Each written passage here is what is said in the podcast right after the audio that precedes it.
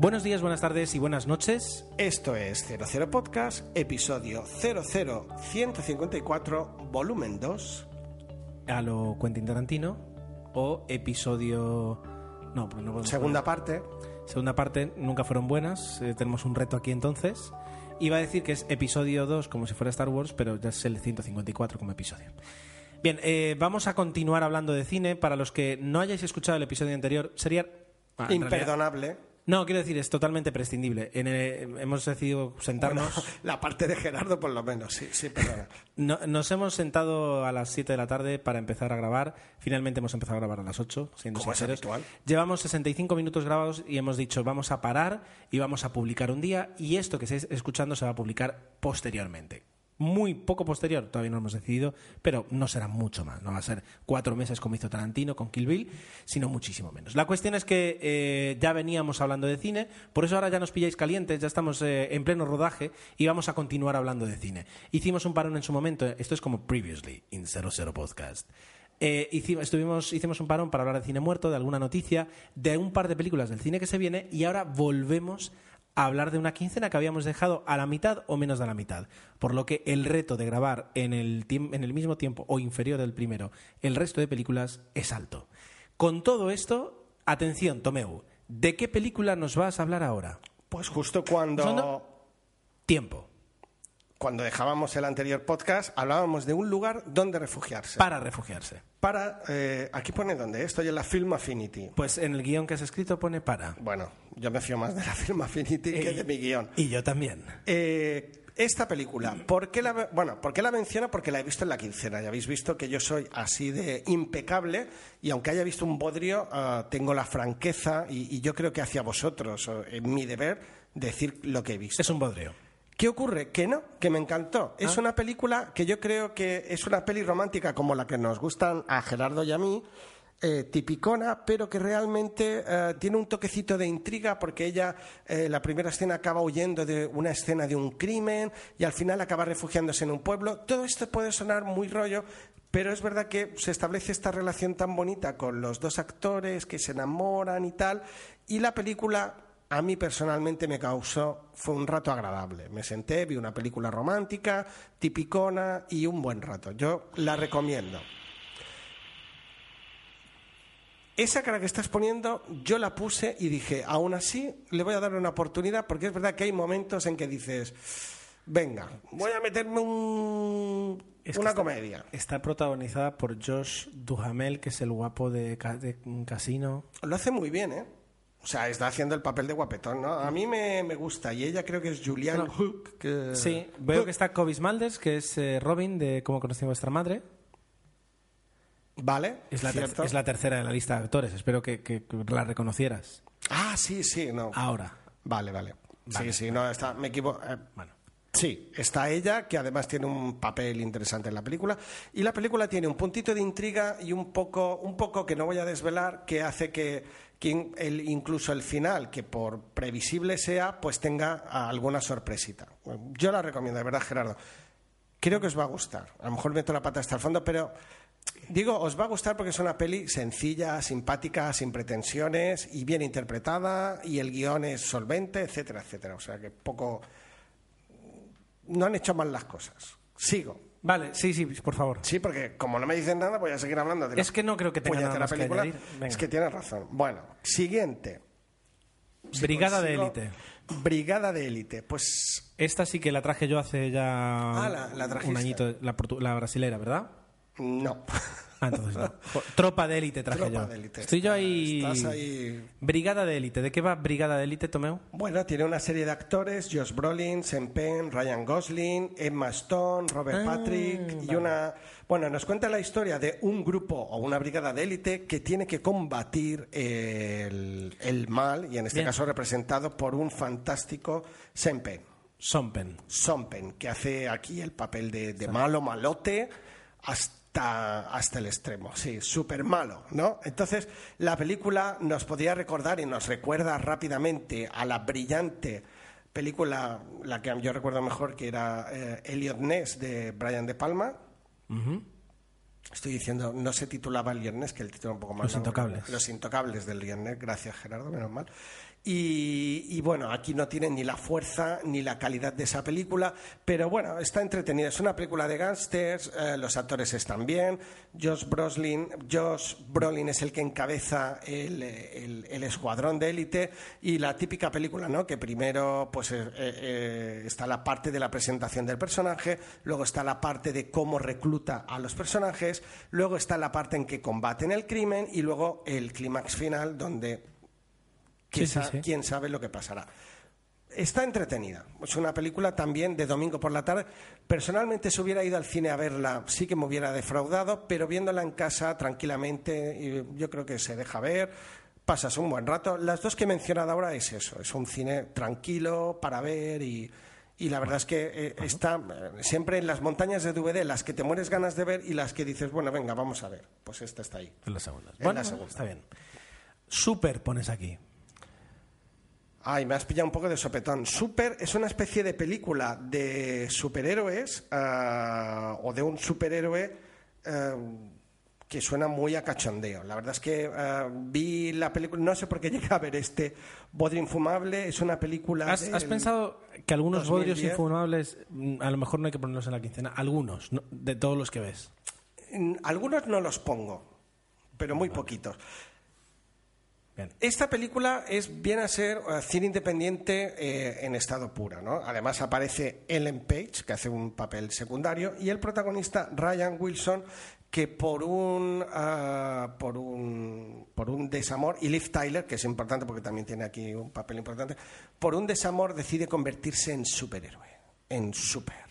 Vale. Entonces, es una película extraña, pero claro, para los que somos un puntito friki sí que está, un- está divertida, además tiene algunos puntos de gore, entonces eh, es una peli ya para, para nivel de friquismo alto, ¿no? Los que hayáis disfrutado con películas, como era aquella película que salía Ben Stiller, que además hacía de super No lo recuerdo.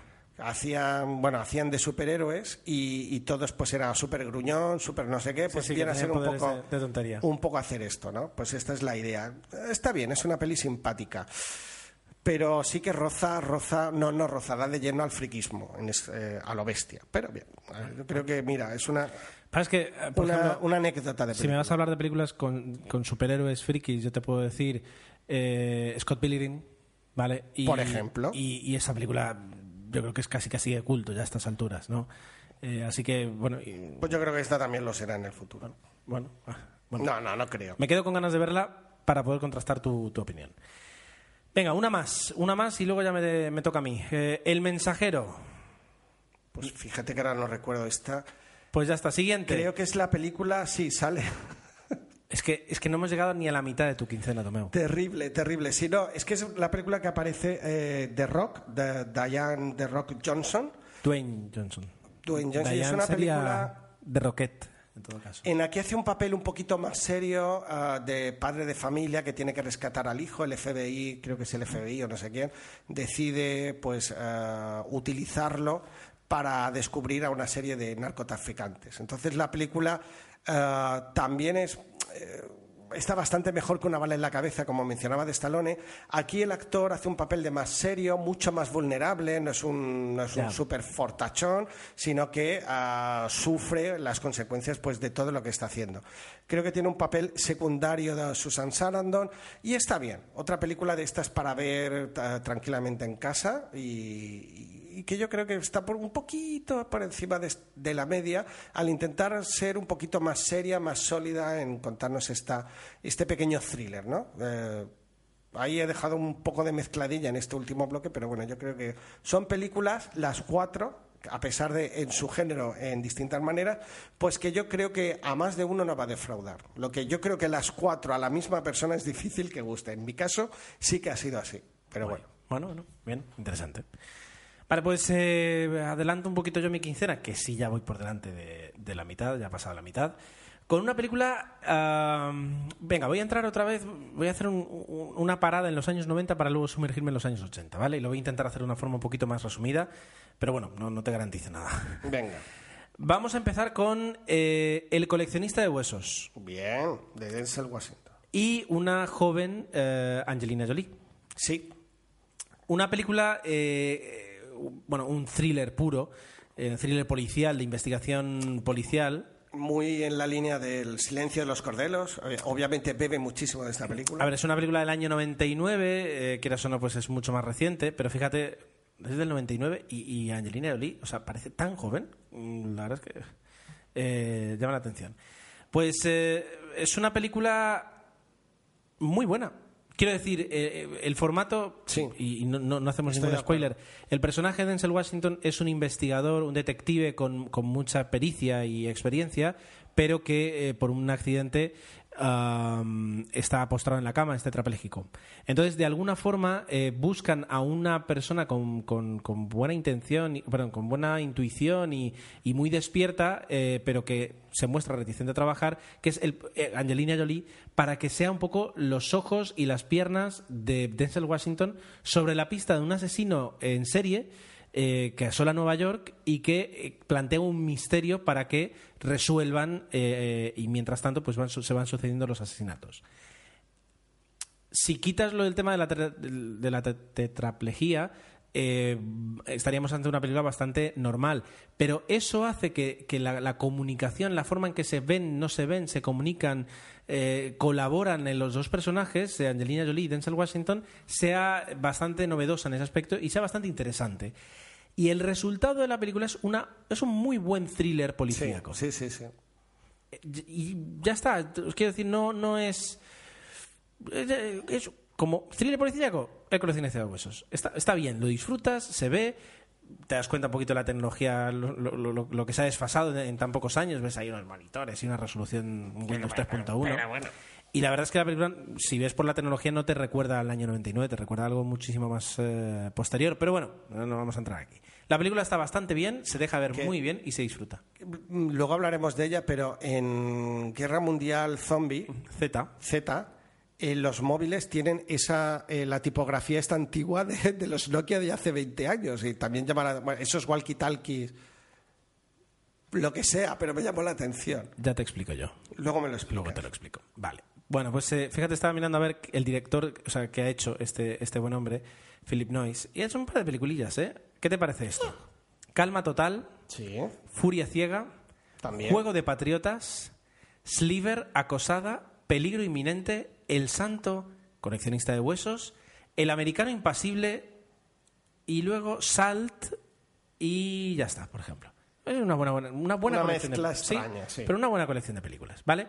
Bueno, voy a, a por mi, mi resumen, digamos, ochentero, eh, que no vino encadenado, sino bastante suelto, pero lo voy a poner aquí, ¿vale? Empecemos con la parte fácil. La mano que mece la... Bueno, no es la parte fácil. La mano que mece la cuna. Venga, pasamos de un thriller de los 90, del año 99, a un thriller del año 1992. Vale, es verdad, no es los 80, pero bueno, ya me entendéis, es muy inicio. Protagonizada por dos actores que luego pues eh, han desaparecido de las telas Sí, de han Hollywood. ido decayendo poco a poco. Annabella Sciorra y eh, Matt McCoy. Y por una actriz que también ha desaparecido mucho de Hollywood, pero que en su momento fue estrella de Hollywood, como es, y me encanta este nombre, Rebeca de Mornay. Sí, señor. Además que aquí en esta película estaba totalmente En su, mm, sí, en su es- esplendor. es- bueno, de hecho fue la máxima. yo creo que fue el- su máxima película y a Sí, partir de ahí su ya top ten o su llamaradas, pero hacía un papel muy pequeño. Bueno, una película eh, de las de pasarlo mal. Yo tuve que pasar para adelante un momento porque sabes que cada vez va a ir a peor. Era una película en la que ya directamente desde el principio te cuentan cuál es el misterio, no, no, no te lo dejan, sino que lo que te dicen, mira, esto es así, lo sabe, es como los sufridores del 1, 2, 3. Lo sabe todo el mundo Menos. menos los protagonistas de la película. Entonces, tú vas a, a ser eh, cómplice del dolor que, que poco a poco van sufriendo durante toda la película hasta que al final pues eh, ocurra el desenlace. Es buena. La verdad es que como, como thriller es buena. En su momento, yo no sé si decirte que ha envejecido mal. No muy mal, porque Yo es una peli que no he querido volver a ver. La vi en su momento, dije, vale, tal, pero ya la descarté para siempre. no muy mal. Es decir, es verdad que el, el año 92 es como, por ejemplo, ahora si yo te digo, sé que la- no puedo comparar con esto, eh, eh, algo para recordar, que justamente es del mismo año, es del 92. Comedia romántica del año 92. ¿Ha envejecido mal? No, tanto, no tanto. No, ¿O por- no? porque son películas que no enveje, quiero decir, mm, si, tienen, no tienen efectos visuales, si no tienen, si se basan básicamente en, en la maldad o en la bondad humana y en el amor o en el odio, eso lleva dos mil años así. Yo eso que- te lo más. puedo rebatir porque el, el- el- ¿Cuál? en el caso de la mazo, la, la mazo, el mazo, la mano que mece la cuna, Sí. El- lo que es la capacidad de sorpresa, sí que eso se ha repetido luego en muchas películas. Eso es lo que envejece. Pese a que estas películas son las primeras que a lo mejor utilizan ese. Pues Me consta que no me Y has, en una comedia romántica mm, me consta el mensaje perdura. me consta que no me has escuchado, porque lo primero que te digo es que en esta película no hay sorpresa. Desde el minuto uno Vale, no, pero me refiero a, a la forma de presentar la historia, eso de que tú sabes que el personaje, etcétera. provoca que no envejezca esta película. Envejece tanto como una comedia en ese aspecto. O sea que bien, bien por ahí. Vale, Bueno, no Vale, te- no voy a hablar más de, de, de la mazo que la cuna no merece la pena. Venga, Te la doy a ti. nos tiramos hacia, hacia dos películas que eh, tenía Espero que sean de los 80. muchas ganas de ver. Regreso al futuro y Regreso al futuro 2. Y la tercera no. Es que la tercera no es igual de buena. O sea, la tengo grabada ahí. Es para verdad, ver. es ver- yo para mí fue un chasco la tercera. O sea, la tengo ahí grabada y la, la- la quiero ver, pero, pero el, el rollito Regreso al futuro. eh, O sea, la primera es la primera. es La primera es espectacular y la segunda consigue dar la vuelta por, por, por encima de la primera y que quede tan casi redonda como la primera. lo que pasa que es muy compleja. Es una película súper compleja. Esto Uy, a ver si... Yo creo que ya la comenté en el último podcast. Creo que ya la comenté. Que es tan compleja que tienen que hacer... en- hay un Sí, momento lo. Sí, lo comenté. O sea, que estas películas ya las traje. O sea, eh, acabo de repetir película. Pero bueno, como película de los años 80, desde luego, como, como película comedia, acción, no sé cómo calificarla, Sí, romántica, no, tiene un poco de todo. Pero es, es un, es un grandísimo, es una grandísima película y eh, ha envejecido mucho, ha envejecido mucho, pero sigue siendo igual de buena. E incluso envejecida. En ese aspecto no. Sí, no- porque además no- tiene un ritmo trepidante que sabe contagiarte. Las películas de culto no envejecen. No, no, y, claro. y Regreso al Futuro, y me atrevo a decir, y la 2 es, es, es película de culto. O sea que por ahí, perfecto. Venga, sigo en, la- sigo en el. En el mm, lo diré. Sigo en los, en los 80 para hablarte de Arma Letal. Oh. Qué joven estaba ahí Mel Gibson y qué, qué original nos- nos parecía todo. Pero me- la verdad es que mereció la pena. Como película de acción es muy ochentera, esos momentos de guitarra, de eh, personaje atormentado. Hasta el pelo de él, que es Tota- ochentero. total. totalmente. Pero bueno, eh, ya te digo, es, esto no es una película de culto, pero sí es un clásico, diría. Y como clásico tiene momentos muy divertidos, eh, ese humor socarrón y, y- y- Que es una peli de colegas que hemos visto mil veces, pero que aquí está muy bien. Exacto. La verdad es que la película funciona muy bien, es muy divertida y, y ya estás acostumbrado eh, a ciertos, a cierto, hasta cierto punto a, a- a ese humor, pero en ese momento la verdad es que lo, lo disfrutas. Como comedia de acción, comedia de acción, yo creo que es de las primeras películas que inauguran un poquito ese género de comedia de acción. Hasta entonces las películas eran de acción tipo Stallone o comedias tipo Tom Hanks eh, y aquí pues empieza a, surgir ese género de, de comedia de acción. Esa mezcla. No es una comedia de acción, es una película de acción pura y es del año 90, pero recordemos que el año 90 sigue perteneciendo a la década de los 80, porque la sería del 81. Si el siglo XXI empezó en el, en el 2001, bueno, da igual, me entendéis. La Jungla 2, Alerta Roja. Sí, sí, sí. Y es muy buena. La verdad es que am, tan buena como la primera, para mí es que es tan buena como la primera. Sí, y o- tiene, o, o- sí, en el mismo pedestal. tiene los mismos momentos épicos, los mismos, quiero decir, eh, no le va la zaga, es- está al mismo nivel. ¿Cómo verdad es que- conseguir hacer una, una segunda parte manteniendo el espíritu de la primera, pero aportando una historia muy potente? Es una historia muy diferente. El hecho de que cambies rascacielo por aeropuerto, pues funciona y. Les y- funciona. Y aparte de eso, luego el personaje es el mismo, los malos, básicamente luego todo es igual, pero, pero consigue que funcione. La Que es además él bromea con eso. Sí, hay un momento que dice. eh, Repito otra vez, ¿no? Dice que qué manera de pasar las, vacaciones, las navidades o algo así. En ese aspecto. Bueno, creo que hay una escena dentro de un, de un túnel y... Exacto, y es cuando lo dice. Dice. Re- Otra vez John Akill pasando las, vacac- eh, pasando las navidades o algo así, ya no me acuerdo cómo lo decía. Pero muy bueno, bien. que sí, que, que en, ese, en ese aspecto eh, funciona. Bueno, y ahora vamos otra- empezando a, a- a recortar. Tú vas a hablar de Atrápame si puedes, te la voy a dejar a ti. ¿De acuerdo? Eh, en eso voy a ser eh, complaciente. Voy a hablar del Hombre de Acero, venga. Voy a hablar del Hombre de Acero. Una película de Zack Oye, Snyder aquí ya un estreno. por fin. donde todavía en mis oídos pues retumban las eh, críticas de Adri eh, que ha hecho la película. Estamos en estreno. Es una película Zack Snyder, ¿no? Vamos a hacer un remake de Superman, básicamente.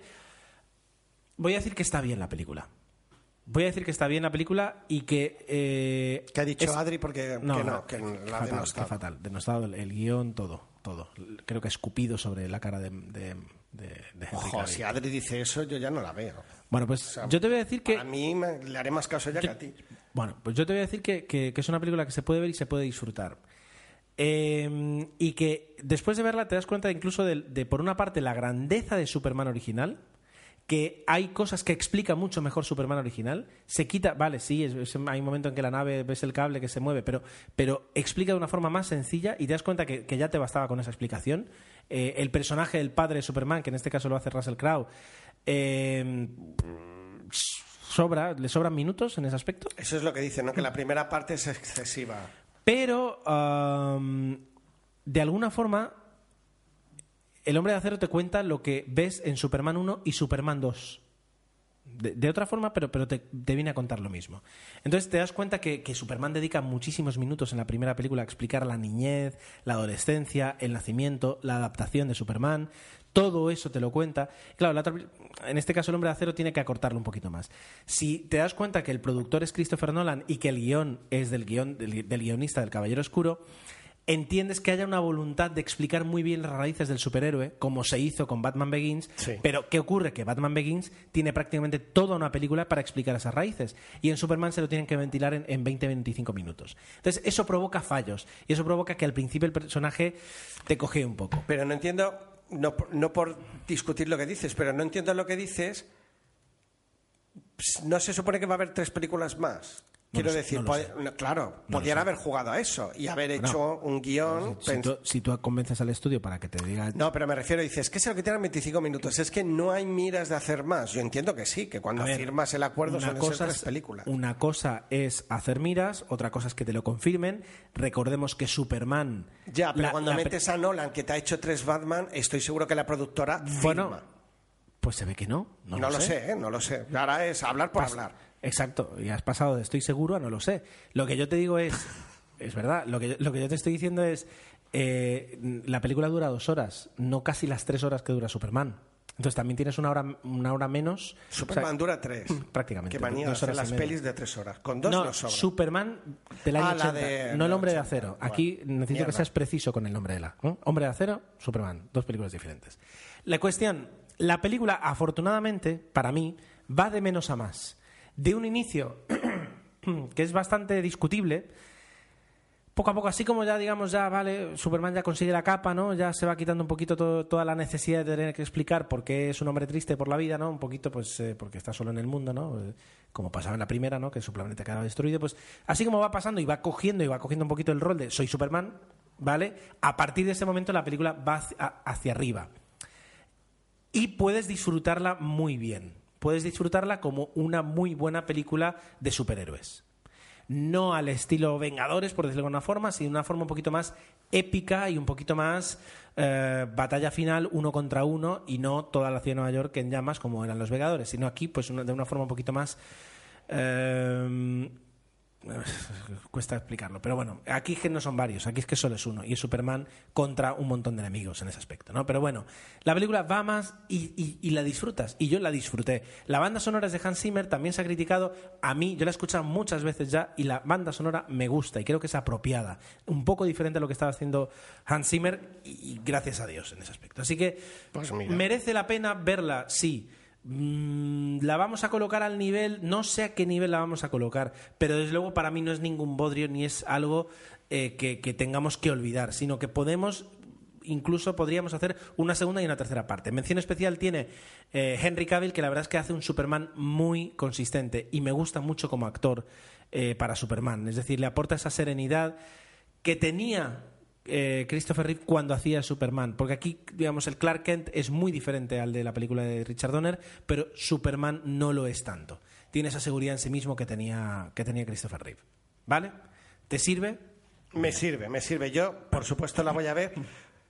Me ha pasado algo. eh, yo he tenido la posibilidad estos días, en un mes y medio. Creo que he ido bastante más al cine que desde hacía mucho tiempo, porque entre las películas infantiles y las y, y otras que voy a mencionar ahora, pues eh, he visto bastantes. Eh, siempre he descartado Superman. y nunca me había pasado. A mí Superman es un- la, la original es una de mis pelis favoritas, pero había algo o el actor no me acababa de convencer, el tráiler no me acabó de gustar, que me decantaba, ah, pues voy a ver esta, ah, pues voy a ver esta. Y al final no la he llegado a ver. Mm, sintomático, no lo sé. Cuando la haya visto, os lo diré. Vale, pues eh, he ¿Ataco limpiado. yo? Eh, fíjate que te voy a dar el pie y vamos a empezar hablando de una en común. Eh, Me he descartado de un par, que por ejemplo la de Sí, yo que ya voy a atacar ¿Vale? a un par de estrenos Bueno, pues, para que la cosa tenga... Vamos fuerte, vamos fuerte y yo me voy a despedir y ya no tengo más películas de las que hablar, ¿de acuerdo? Y de, de Newsroom ya hablaré en otra, etcétera, etcétera. Y me dejo Ghost, que es una, una pequeña joyita que ya hablaré en otro momento de Ghost. Guerra Mundial Z.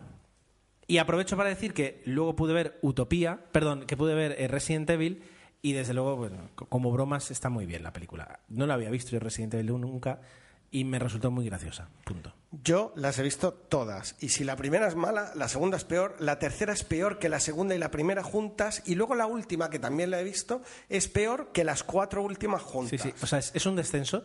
Pero brutal. Tiene un mérito. Un despropósito. Y, eh, y la primera sí que mantiene cierto aire que a mí me gustó. tiene un mérito el, el conseguir hacer constant, o sea, cinco películas, cada una cual peor. Quiero decir, el, Tiene el- el- mérito. tiene un mérito, ¿vale?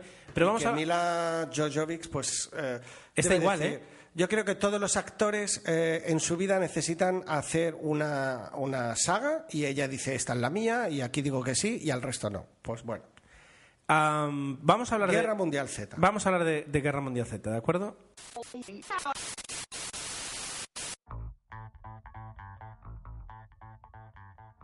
Tecnología. Smartphones. Sistemas operativos. Internet. Todo esto y más en Tecnovidas 3.0. Tu podcast tecnológico visto por tres veteranos del mundo geek. Encuéntranos en Spreaker, Evox y iTunes y en Twitter como Tecnovidas 3.0.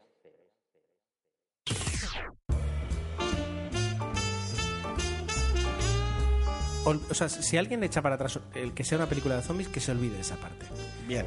Es una película de eh, hecatombe mundial, ¿de acuerdo? Que la podemos acercar más a películas tipo Contagio, Ahora mismo iba a decirlo, sí. una película de enfermedad y de, de cómo parar un contagio, que no de zombies. Venga eso, Estando por, muy presentes en la película. venga eso, exacto, pero venga eso por delante. Es decir, quitémonos esa, esa, esa necesidad de, de decir, no, es que a mí las películas de zombies la vas a poder disfrutar igual. Si no te gusta para nada The Walking Dead, como me ocurre a mí, la puedes disfrutar igual. No es aquello de, no, es que yo la estoy... can-". La puedes disfrutar muy bien, ¿vale? Entonces, dicho esto, Voy a hacer un poquito la presentación. Película de Mark Forster. ¿Qué, qué ha hecho este hombre? Pues mira, últimamente hizo una película que te puede sonar que es eh, Quantum, of, Quantum of Solace. Que, vale, no será la mejor película de James Bond de la historia, estamos de acuerdo, pero ni muchísimo menos eh, es una mala película de, de acción. Eh, descubriendo nunca jamás, eh, más extraño que la ficción. ¿vale? buenas. O sea, quiero decir, el director llega con crédito. ¿Vale? ¿Estamos de acuerdo? Estamos de acuerdo. Estamos de acuerdo. ¿Qué más nos encontramos? Nos encontramos a una, un- una película que está protagonizada al 85% 100%. por Brad Pitt. Y que te recuerda por qué este tipo es tan, tan, tan buen actor. Sí. En el Iba a 85 decirlo. En el 85% de la película. ¿De qué va la película? Básicamente eh, de un problema, con, o sea, de una infección, un virus que se contagia y que vuelve a la gente, esto no es nuevo, Y hay que descubrir el origen. y que vuelve a la gente. Entonces, tiene una carrera contra el reloj para in- intentar encontrar una cura, porque a diferencia de otros zombies que van en plan un poquito pues caminando a su bola, estos son extremadamente agresivos y corren. Rapidísimo. Entonces, eh, es un problema de. hay que Y además conseguir- evolucionan un poquito, eh, se da a entender en la película, que son eh, medianamente inteligentes. Entonces tienes esto, te, te encuentras con esta situación y, y- y lo que tienes es una película pues de, de- de- de situaciones en la que eh, Brad Pitt pues va a tener que viajar buscando eso. Y a cada sitio que llega es, es muy diferente al anterior y se viven situaciones diferentes. Que para mí eso es el acierto de la película, porque Exacto. te crea, ahora no sé si, si son cinco, cuatro, seis clímax distintos desde el inicio de la película que luego pasa al siguiente clímax, que es totalmente diferente y totalmente trepidante, a otro clímax que es totalmente distinto, y hace que la película esté en tensión todo el tiempo. Además me encantaba porque en el cine oías a la gente, ¡oh! ¡ah! ¡oh! Y es, es muy buena en ese sentido. Acompañada de una banda sonora muy buena. Recuerda además, Brad Pitt tiene una frase en la- al principio de la película que dice, eh, para vivir hay que moverse. Y lo que hace el personaje de. Brad Pitt es constantemente moverse. Eh, y eso es lo que te permite ver muchas cosas muy diferentes. No es la típica película de estamos encerrados aquí y durante una hora y media vamos a ver cómo intentamos salir o vencer a los zombies, tipo Resident Evil, por ejemplo, sino todo lo contrario, en el que él se está moviendo, ve Por todo el mundo, además. y ve diferentes riesgos y diferentes peligros que se crea eh, tras, tras esta hecatombe, básicamente. Entonces, la película funciona muy bien a un ritmo constante. Pum, pum, pum. Y la banda sonora ayuda. Pum, pum. Es constante. Y si te paras, te mueres. Tienes que moverte. Eh, no es a tipo correlo la corre que no paran, si- sino que simplemente es Y es verdad que el guion y la película hacen eso. situaciones con, con un tiempo determinado en el que no puedes estar más tiempo aquí porque si no corres peligro. Entonces lo vas moviendo. Y Brad Pitt en una película que tiene zombies, movimientos, da- es que eh, le, le- da todo la, la película. Es decir, Él es productor, hay que decirlo también, todo. también. Pero hace que la película tenga, un, tenga una, qué sé, un- un- una seriedad. y un- no, y un, un- un clima constante de, de seriedad y de lo que estás viendo, te lo estás creyendo y no te parece rocambolesco, sino simplemente alucinante. Y, y la verdad es que, es que funciona muy bien. Yo es que he salido muy, muy satisfecho de la película. Sí, yo. Otra, estaba a punto de ir a ver Superman, pero me la habías recomendado tú también, que dije, no, voy a ver esta y, y no me ha defraudado nada y te agradezco la- la- el refuerzo porque me lo pasé, me lo pasé en grande. Además, eh, lo que eh, solemos decir, que ya suena coletilla, los efectos especiales están muy para la historia, porque están aplicados evidentemente y, y son muy explícitos en algún momento, pero encajan perfectamente en ese guion sólido. ¿Qué ocurre? Debemos recordar eh, que Guerra Mundial Z está basada en una novela y lo que son los que han leído la novela, que son varias novelas, ah, hay que decirlo, no están ah, para nada satisfechos con la versión que se ha hecho. Estamos hablando, pues, para los que no hemos leído el libro, hemos visto una buena película, una buena película de intriga, pero quizás, si estamos hablando de una adaptación, es donde puede, perder la película y todo lo que estamos diciendo, pues, se deshinche, no lo sé. Es que si la película no tiene esa, esa velocidad, eh, y yo entiendo que las novelas no pueden tenerlo, sino que la novela debe ser algo pues, más de, de situa- ir situación por situación, investigando el origen de esa enfermedad. Pero Creo que la novela era la primera parte, y perdón que te interrumpa, una especie de, de diario de cómo sobrevivir a un zombie. O sea que a lo mejor no encaja. Esta- quiero decir, en, no estoy seguro de esto que digo. Me parece muy, buena plan- muy buen planteamiento. Quiero decir, la- la- las películas de zombies tienden a, a eternizarse. The Walking Dead tiende a eternizarse. Totalmente. Hasta que llega un momento en que ya han pasado dos años, quedamos unos pocos y los zombies siguen aquí. Y el peligro no evoluciona. El peligro siempre están, están esto por todas partes. punto. Que he visto el tráiler de la próxima temporada y tenemos cárcel para rato. Ahora, sin embargo, en este aspecto hacen justo todo lo contrario. Es decir, la amenaza a la vez de diferen- es la misma, pero a la vez de diferentes formas y corre, date prisa porque esto no se va a quedar, no se va a estabilizar nosotros aquí, los zombies allí, la pared de por medio. No, esto es o les vences o te vencen. Y obviamente está todo ese, toda esa metáfora ¿no? sobre, sobre lo que es la vida, el compañerismo, tal. Por supuesto, todo, valores, Los etcétera, valores etcétera, de, etcétera, eh, de las diferentes razas, eh, la moraleja final, que es muy explícita, que quizás demasiado, es, puede ser una, Y el, si- el motivo del por qué o cómo consiguen, pues eso eh, para mí es excesivamente ah, explícito, ¿no? Eh, cuando ves, ah, pues lo que me estás tratando de decir es esto, dices, bueno, Ya, sí. pero igualmente está bien. Es- esperabas a lo mejor algo un poquito más complejo, pero bueno, no, no le puedes pedir más. Que me gustó, Y luego te ¿eh? diré, hay una, no voy a decir cuál, pero hay una cierta parte de la película en la que si quieres ver una película de zombies típica, en la de mm, date prisa, te persiguen por un pasillo, etcétera, también lo tienes. Hay un momento en el que, es, en el que los zombies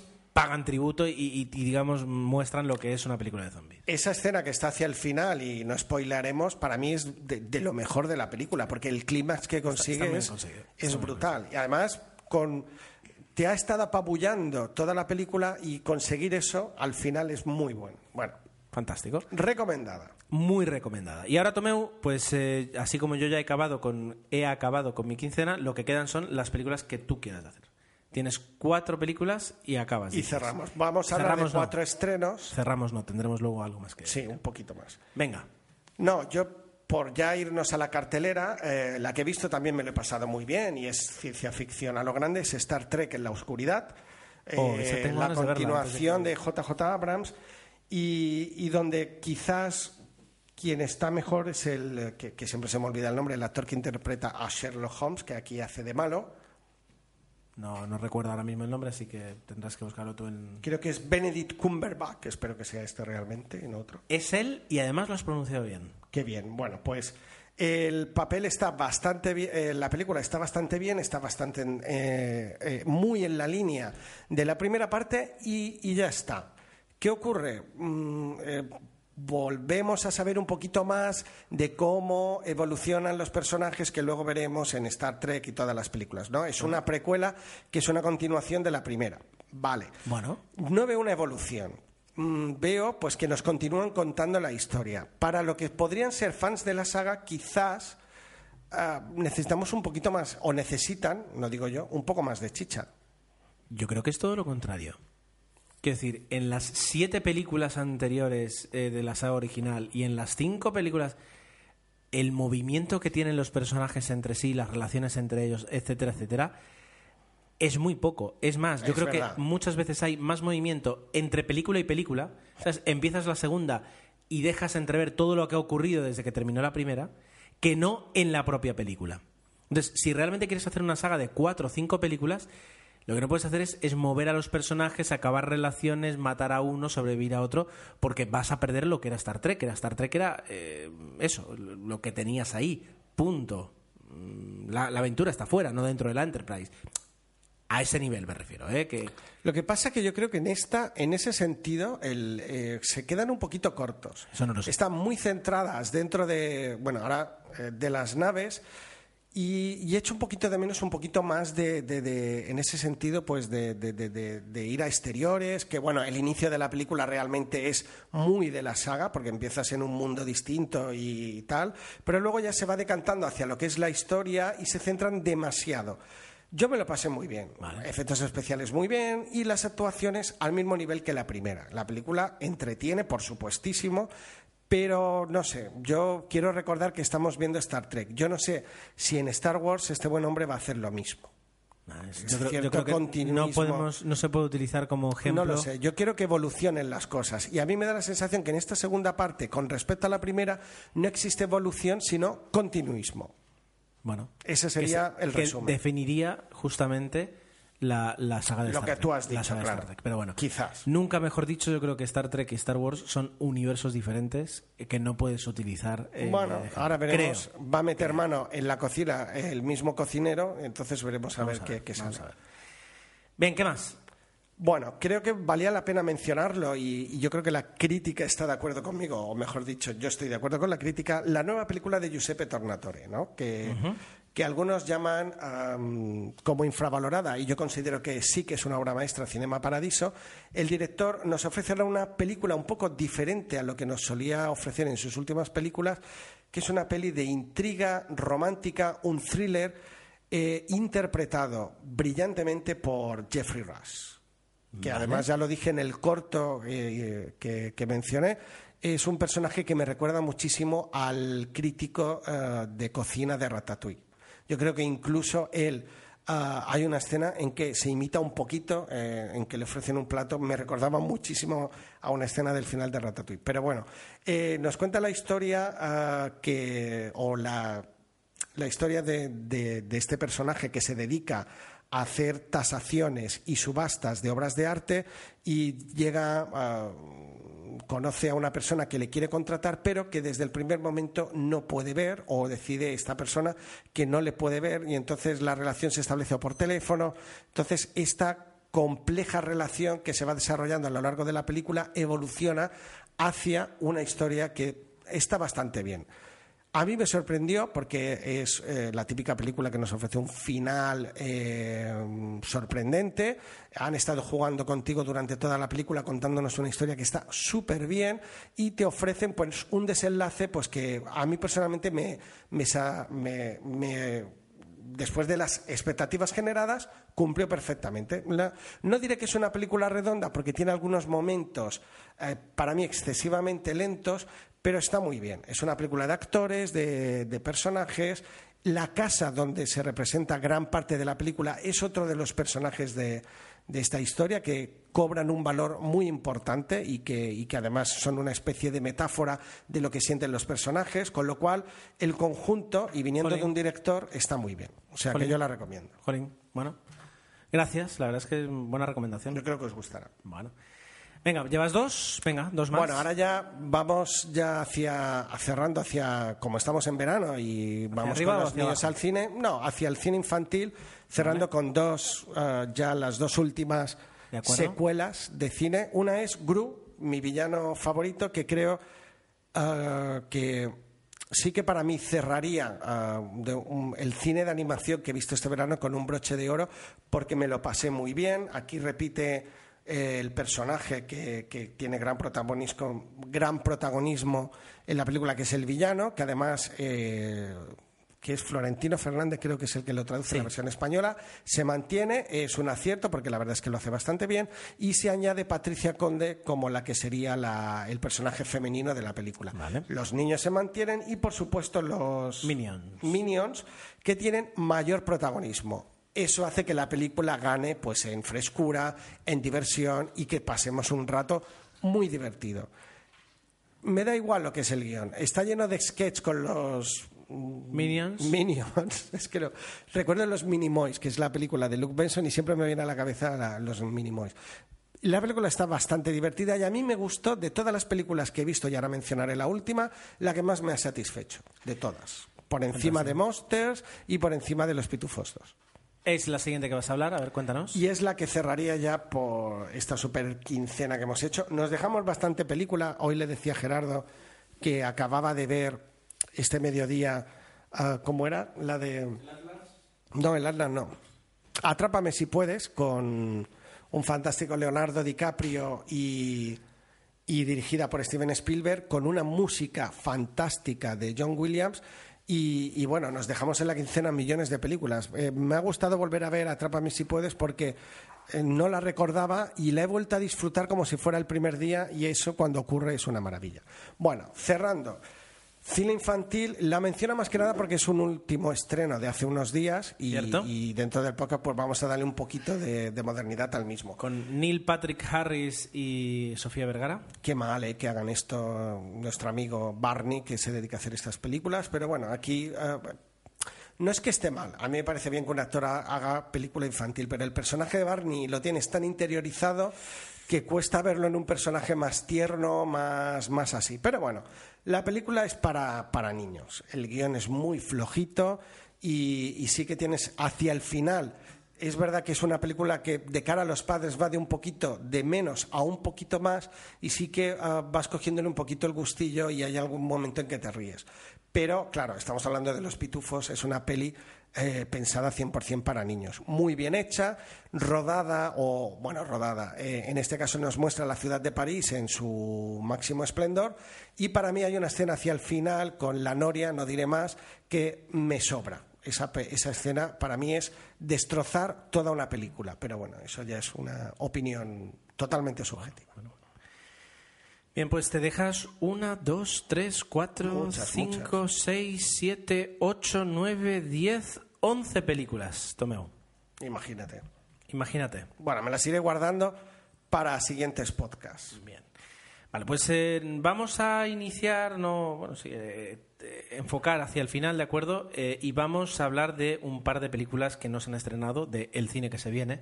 Las voy a buscar.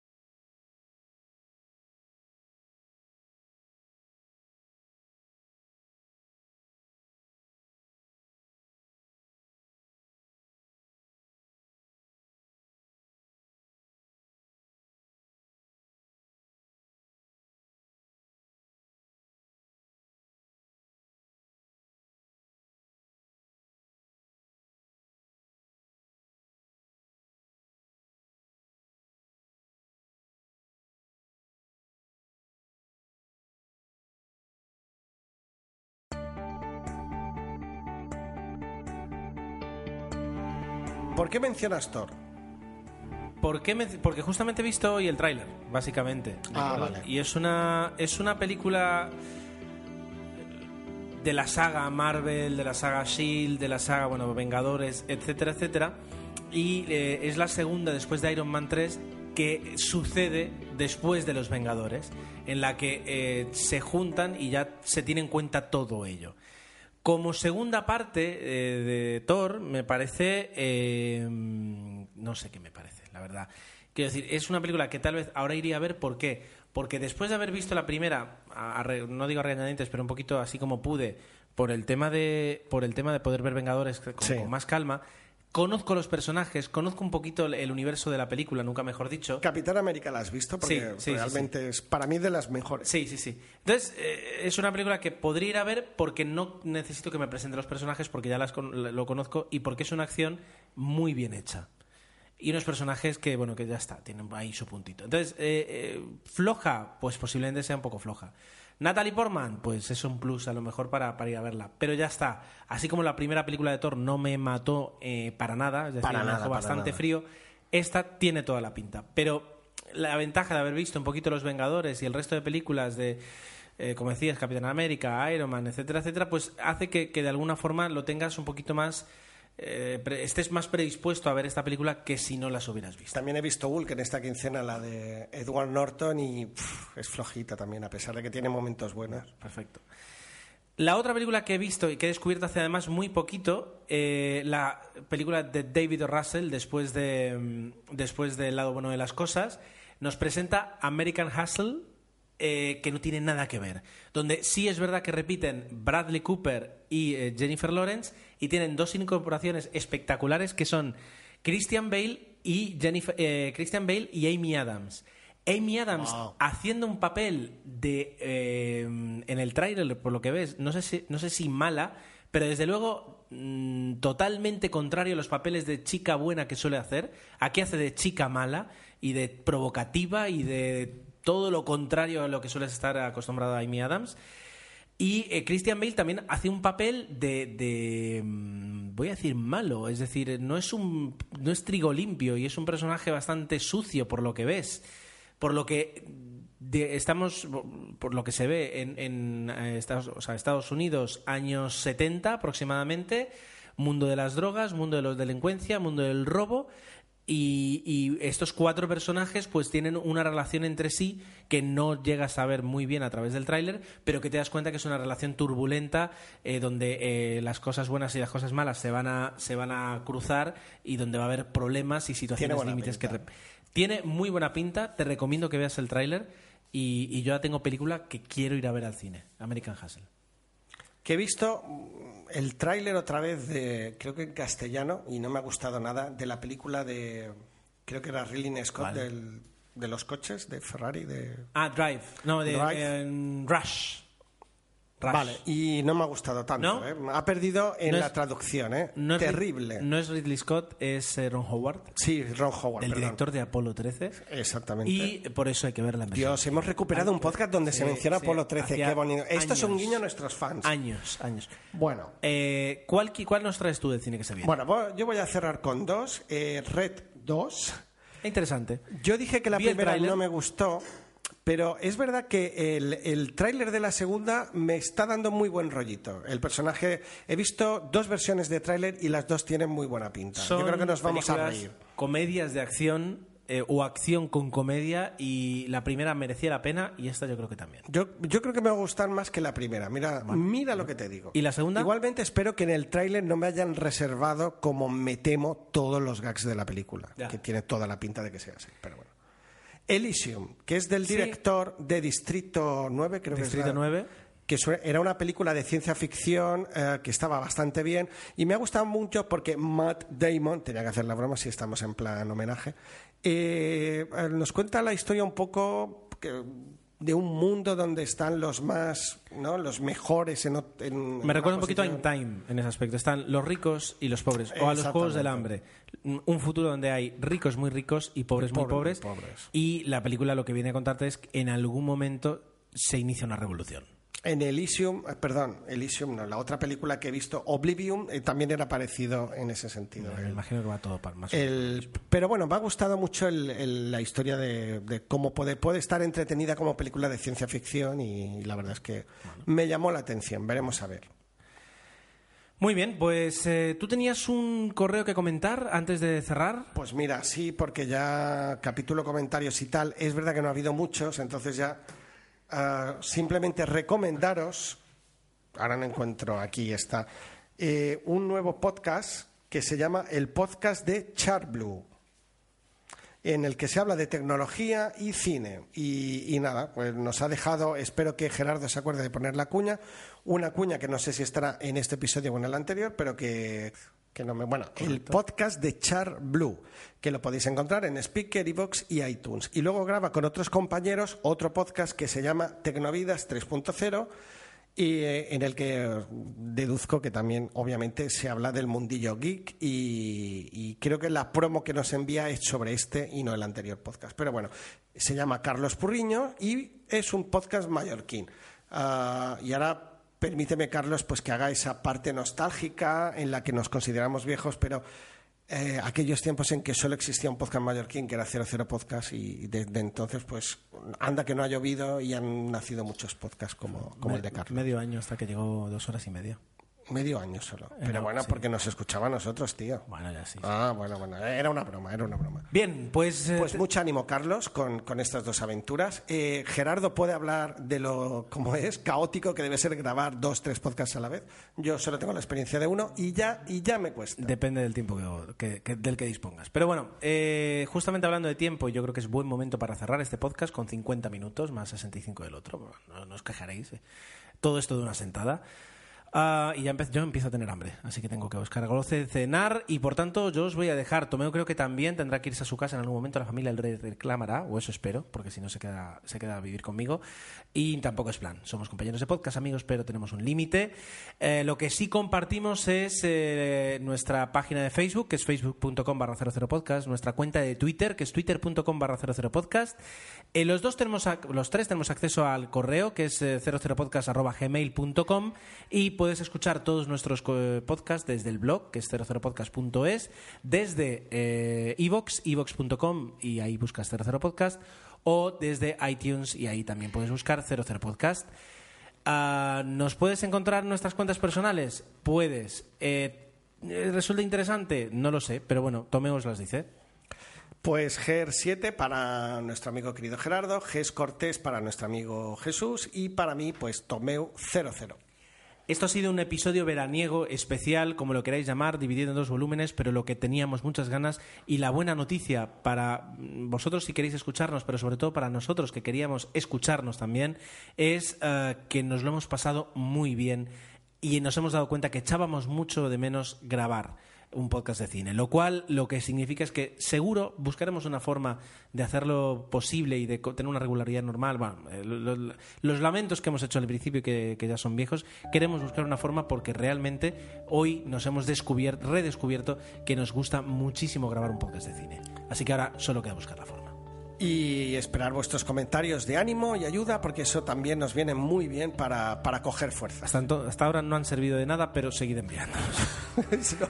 Cuidaros mucho. brillante forma de y cerrar pasad un podcast. un gran verano. Hasta la Adiós. próxima.